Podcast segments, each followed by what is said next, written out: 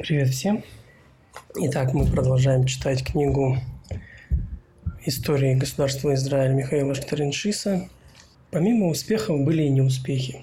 В марте 1897 года Герцель встретился с главным раввином Вены Морицем Гюдеманом, который заметил автору еврейского государства, что Господь предначертал евреям быть рассеянным по всему миру – Именно в этом состоит миссия еврейского народа, а не в создании сионистского государства. Да и барон Хирш не сильно спешил впрягаться в палестинские оглобли. Он возглавлял ассоциацию еврейской колонизации, которая финансировала переселение русских и румынских евреев в Аргентину, Бразилию, США, Канаду и на Кипр. Герцель же хотел, чтобы все евреи переселялись только в Палестину. Не повезло Герцелю с Ротшильдами. У Эдмонда уже было в Палестине прочное имя. Сам он побывал на земле Циона в 1887 году, на 10 лет раньше Герцля. Он осмотрел свой бизнес, и хотя вино из решен лицонских погребов в Европе не пошло, в целом Ротшильд остался доволен. Молясь у стены плача, банкир решил выкупить ее у арабов. К стене почти вплотную лепились лачуги мусульман, и барон предложил турецкому градоначальнику Иерусалима следующую сделку – он покупает участок земли с хорошими домами, переселяет туда мусульман от стены плача, покупают стену и землю вокруг нее, сносит лачуги, создают вокруг еврейской святыни подобающее достойное окружение. Эдмонд предложил 750 тысяч франков, три четверти миллиона. Турецкий паша согласился, не торгуясь. Весь бизнес рухнул из-за сопротивления главного равина Иерусалима. Ротшильд пожал плечами и уехал довольный хотя бы тем, что благодаря ему в Палестине стали расти жасмин, фисташки, табак и мята. Он основал также палестинскую электрическую компанию, сметное предприятие Нешер, палестинскую следобывающую компанию и компанию по водоснабжению Самарита. И вот вдруг, когда бизнес Турции уже пошел, появляется Герцель со своим сионизмом. Президент Всемирной сионистской организации полагал – клан Ротшильдов самой эффективной силой, которой владел наш народ со времени рассеяния. О, как хотел он воодушевить банкиров своей идеей. Увы, Ротшильды держались как раз идеи противоположной. Евреи являются европейскими гражданами иудейского вероисповедания, и все. И никуда не надо ехать. Эдмон был в семье младшим, ему палестинские чудачества прощались, но не поощрялись. От сионизма же респектабельные финансисты старались держаться подальше – Герцель жил в Вене, и сначала он пробовал попасть на прием к Альберту фон Ротшильду, главе австрийской ветви банкирского дома. Венский Ротшильд президенту журналисту даже не ответил. Тогда Герцель попробовал пробиться к Ротшильду парижскому Эдмонду. Уже он-то палестинофил его поймет. За тысячи нитей тянул 34-летний отец сионизма, чтобы получить аудиенцию у барона. Но Эдмонд плотно закрыл свои двери – Тогда Герсли предложил в письме главному раввину Францию сделать Эдмонда главой сионистской организации вместо себя. Наконец Эдмонд уступил и согласился встретиться с Теодором. Встреча состоялась 18 июля 1896 года и окончилась безрезультатно. Богатый Ротшильд пояснил небогатому Герцлю, что в Палестине он в основном занимается филантропией и немного бизнесом, но никак не национальной политикой. Для него Палестина – это просто убежище для притесняемых в Европе братьев и точка. Герцель подобно описывает в своем дневнике эту беседу. Изучив колониальную деятельность Ротшильда, он начал беседу так. Колония – это маленькое государство. Государство – это большая колония. Вы желаете маленького государства, а я предлагаю организовать большую колонию – Герцель думал, что красиво сказал, но заболтать парижского банкира венскому журналисту было не под силу. Допустим даже, что султан согласится. Ну, хлынут в Палестину на первых порах 150 тысяч шнореров, нищих попрошаек, которых надо будет кормить, лечить, обувать и обштопывать. И вы хотите, чтобы Ротшильд принял участие в этом безумстве? Мне и существующими колониями хватает головной боли. Герцель резюмировал об Эдмонде так. «Добрый малый, с открытым сердцем, но понять ничего не в состоянии. Герцель почувствовал от этой беседы, что барону его палестинская затея уже опротивила до тошноты, и он вот-вот скажет Правы были те, кто советовал мне заниматься скаковыми лошадьми, а не блуждающими евреями. Намек на вечного жида. Когда позже Герцлю удалось встретиться и с английскими Ротшильдами, результат оказался еще более плачевным. Братьям Натаниэлю, Лео и Альфреду Герцель как человек понравился. Они даже поддерживали семью Герцля после его преждевременной смерти. Но к идеям сионизма оказались абсолютно глухие. Раздраженный Герцель записал после в дневнике «Коллекция идиотов, как с ними люди дела делают». Пока в Европе евреи обдумывали, как бы поудобнее начать перебираться в Турцию и кто поедет первым, местное поселе... палестинское население уже вовсю торговало землей налево и направо. Тут выяснилось, что у евреев есть конкуренты в лице христианских церквей, которые тоже ищут земель в Палестине.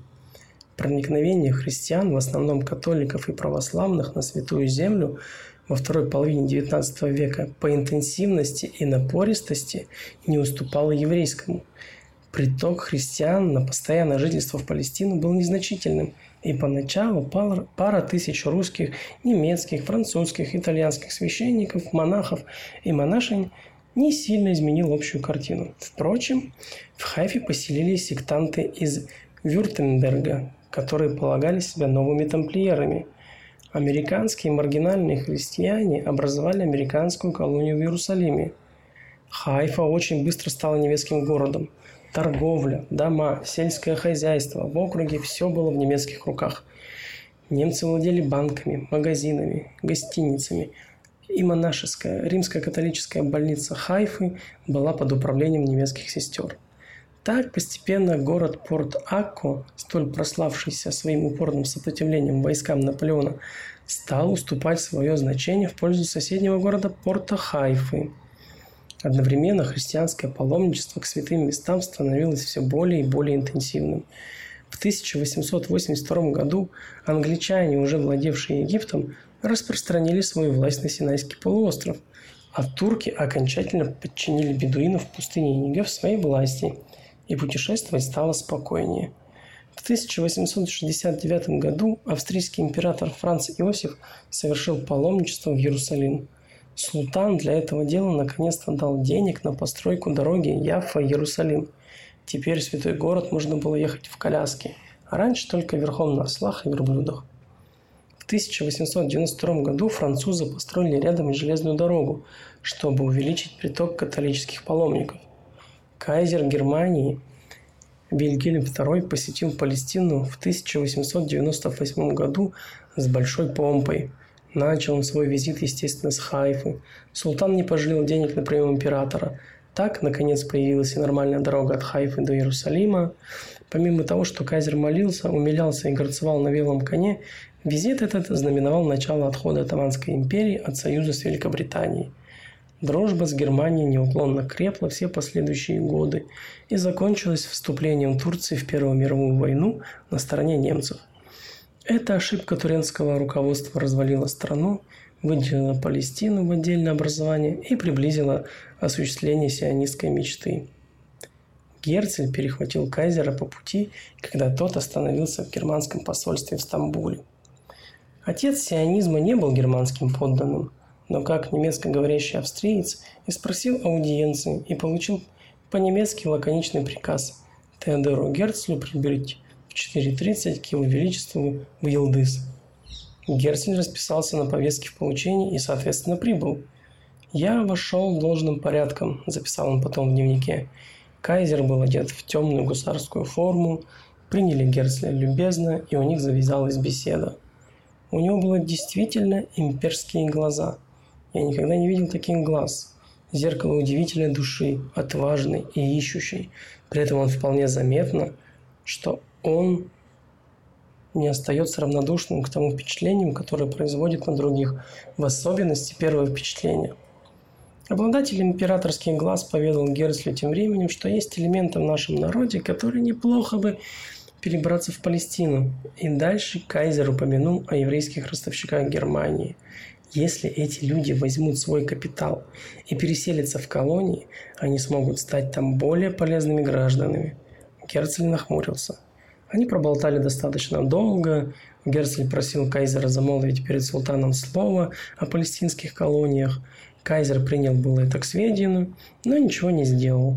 Его больше занимали немецкие интересы и немецкие паломники. Паломники прибывали и убывали, но процесс закупки земли христианскими церквями шел непрерывно. Помимо приобретения земли в Иерусалиме, Вифлееме, Яффа и Назарете, церкви покупали и сельские земли. Христиане, однако, покупая землю, опирались не на приезжих поселенцев, а на местное население. В этом они сильно отличались от евреев. Евреев пребывало что год, то больше, и на купленных землях строили не все для себя.